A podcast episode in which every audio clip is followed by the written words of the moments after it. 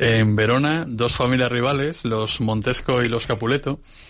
Eh, allí en Verona, Romeo conoce a Julieta, que es la hija única de los Capuleto, y ambos se enamoran a primera vista. Se casan en secreto con ayuda de Fray Lorenzo. El mismo día de la ceremonia, Teobaldo insulta a Romeo, y a pesar de ello, este último rehúsa abatirse. Mercutio, el mejor amigo de Romeo, entabla duelo a muerte con Teobaldo. Romeo trata de separarlos, y Teobaldo aprovecha para ir mortalmente a Mercutio. Romeo reta a Teobaldo y venga a su amigo matando a su adversario. El príncipe de Verona condena a Romeo al destierro o a la muerte. Romeo huye a Mantua después de una última entrevista con Julieta. Así, este es el inicio, este es un pequeño resumen de cómo empieza pues la universal obra, ¿verdad Daniel?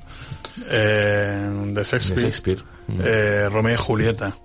Y estamos en una sección, por eso empezaba con la, empezamos con la música de Los Siete Magníficos, en la sección de cine y literatura, en la que nos ayuda, como hace unas semanas, Víctor Alvarado. Víctor, buenas noches. Hola, buenas noches a todos. Muy buenas noches, Víctor.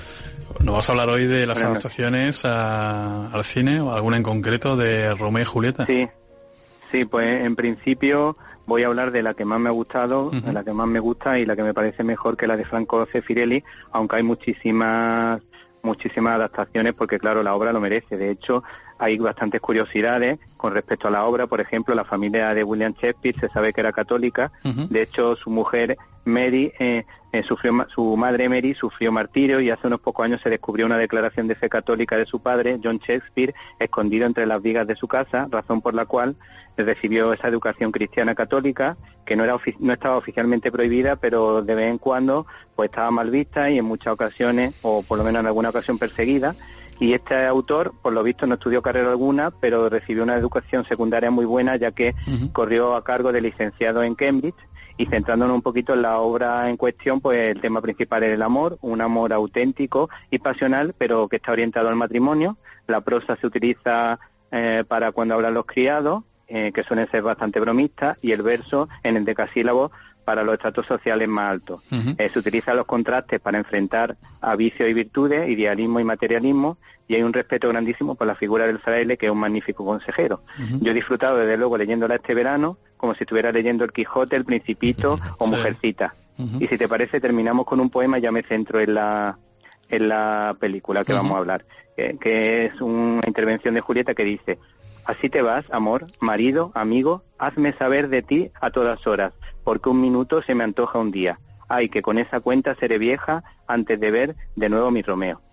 Y centrándonos un poquito en la película, pues podemos decir que Franco Cefirelli es una persona creyente, de hecho yo creo que murió con creyente y de hecho en la última entrevista que tuvo, pues decía que tenía miedo a morir, pero que era creyente y rezaba mucho por su salvación. Y ha sido un director experto, muy especializado, sobre todo en, en teatro, en obras de teatro llevadas al cine, a excepción de la película de Boxeo El Campeón, y también se ha centrado en el cine religioso, por eso hizo la gran serie de televisión Jesús de Nazaret, y Hermano Sol y Hermana Luna, que hablaba de Clara y de Santa Clara de San Francisco. Entonces, eh, si te parece, pasamos a la, anécdota. Y la más curiosa es que los, los chavales que participaron en la película, los dos protagonistas, no eran conocidos en ese momento, se llamaban Leonard, Leonard Wisin y Olivia Hussey. Y por lo visto, el mm, Franco Cefirelli tuvo que ejercer casi de padre eh, fuera de la pantalla porque estaban en otro mundo, eran adolescentes y estaba cada uno en su cosa. Eh, una cosa muy curiosa de Olivia Hussey es que eh, ha, conocido, ha, estado en tres encuentros con papas, una vez con Pablo VI eh, y dos veces con Juan Pablo II, muy recordada porque hizo de protagonista en la Madre Teresa de Calcuta. Y con respecto al, casting hay una anécdota bastante divertida eh, en la que Olivia Hussey eh, pues no, no se tuvo no, no, se la tuvo en cuenta en el primer casting porque para bajo criterio del director iba un poco sobrada de peso y además se mordía la uña. Eso por lo visto el director no lo soportaba. Después como no llegaba a encontrar una actriz mm, tan tan interesante o más interesante que esta o otras que había pues volvió a convocar a esta mujer por segunda vez y mm, cuál fue su sorpresa al encontrarse que esta mujer se había cortado el pelo al estilo garzón como un chico Y entonces ya decía, esto es imposible, imposible. Pero decidió dar una tercera oportunidad y la volvió a llamar. Y entonces esta mujer había adelgazado un poco y por lo visto la mirada del, del, de las chicas le encantó al director y dijo, esta es la mía. y pero hay que, todo el mundo, todo el mundo recuerda que este hombre no, le dijo, por favor, controla el peso y nos imaginamos diciendo, no mangiare pasta, ragazza, o algo así.